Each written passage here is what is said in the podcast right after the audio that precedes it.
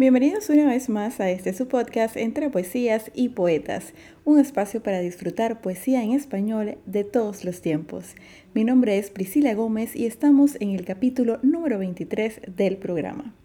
En este episodio la poesía que declamaré para ustedes es del autor peruano José Santos Chocano.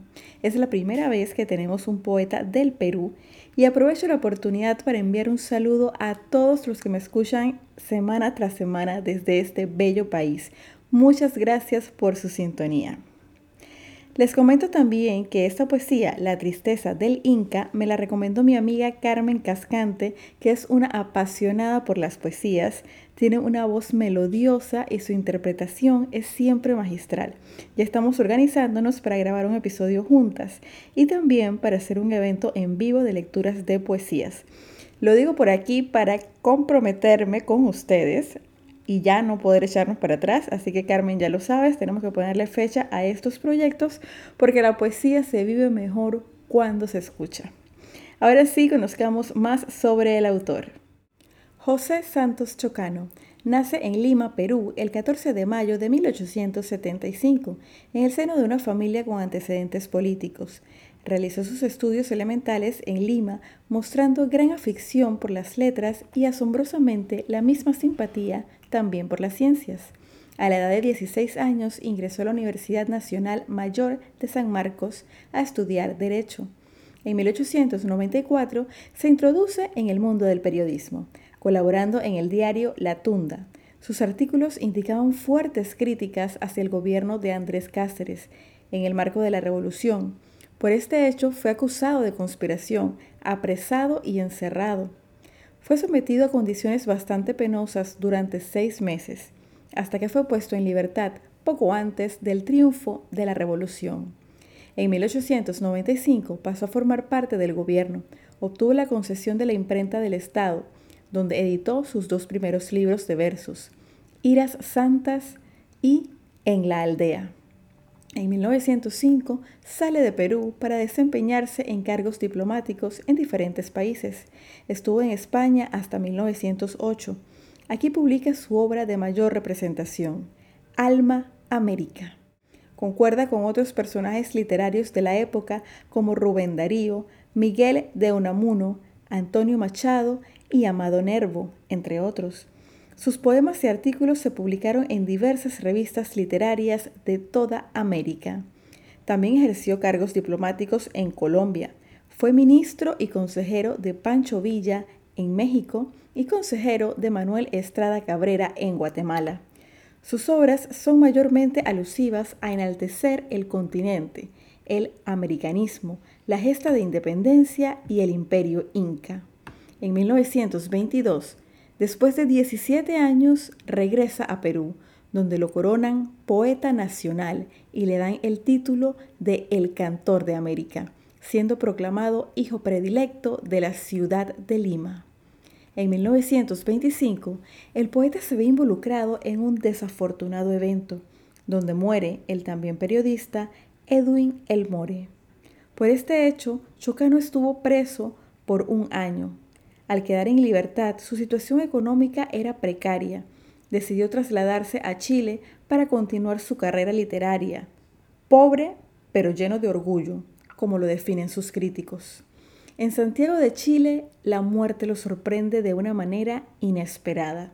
El 13 de diciembre de 1934, mientras viajaba en un tranvía, una persona con diagnóstico de esquizofrenia le dio dos puñaladas. Chocano murió en el acto. Más tarde, en 1965, sus restos fueron trasladados a su ciudad de origen. La poesía que seleccioné para este episodio es La tristeza del Inca.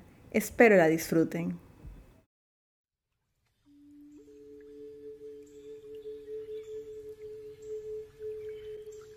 Este era un Inca triste, de soñadora frente ojos siempre dormidos y sonrisa de hiel, que recorrió su imperio buscando inútilmente a una doncella hermosa y enamorada de él. Por distraer sus penas, el Inca dio en guerrero, puso a su tropa en marcha y el broquel requirió. fue dejando despojos sobre cada sendero y las nieves más altas con su sangre manchó. Tal sus flechas cruzaron invioladas regiones en que apenas los ríos se atrevían a entrar, y tal fue derramando sus heroicas legiones de la selva a los Andes, de los Andes al mar. Fue gastando las flechas que tenía en su aljiba, una vez y otra y otra, de región en región, porque cuando salía victorioso, lograba levantar la cabeza pero no el corazón. Y cansado de solo levantar la cabeza, celebró bailes magnos y banquetes sin fin, pero no logró nada disipar su tristeza, ni la sangre del choque, ni el licor del festín. Nadie entraba en el fondo de su espíritu oculto, ni las cándidas ñustas del dinástico rol ni las Siris de Quito consagradas al culto, ni del Cusco tampoco las vestales del sol. Fue llamado el más viejo sacerdote. Adivina este mal que me aqueja y el remedio del mal, dijo al gran sacerdote con voz trémula y fina, aquel joven monarca, displicente y sensual.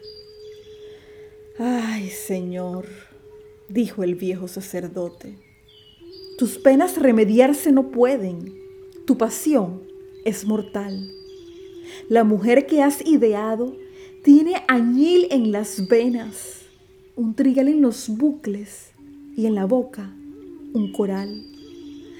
Ay, Señor, cierto día vendrán hombres muy blancos ha de oírse en los bosques el marcial caracol. Cataratas de sangre colmarán los barrancos y entrarán otros dioses en el templo del sol.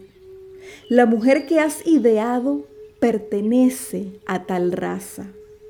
Vanamente la buscas en tu innúmera grey y servirte no pueden ni oraciones ni amenazas, porque tiene otra sangre otro Dios y otro rey.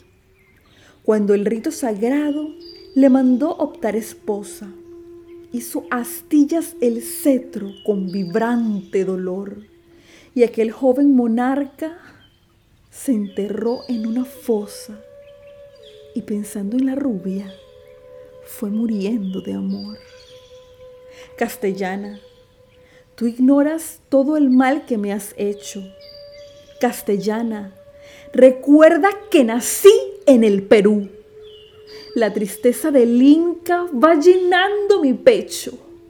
Y quién sabe, quién sabe si la rubia eres tú.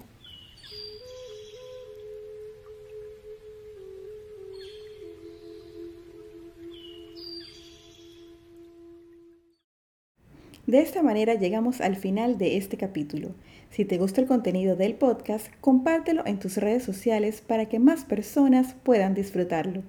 Los espero la próxima semana con otra interpretación. Me despido recordándoles que podrá no haber poetas, pero siempre habrá poesía. Hasta la próxima.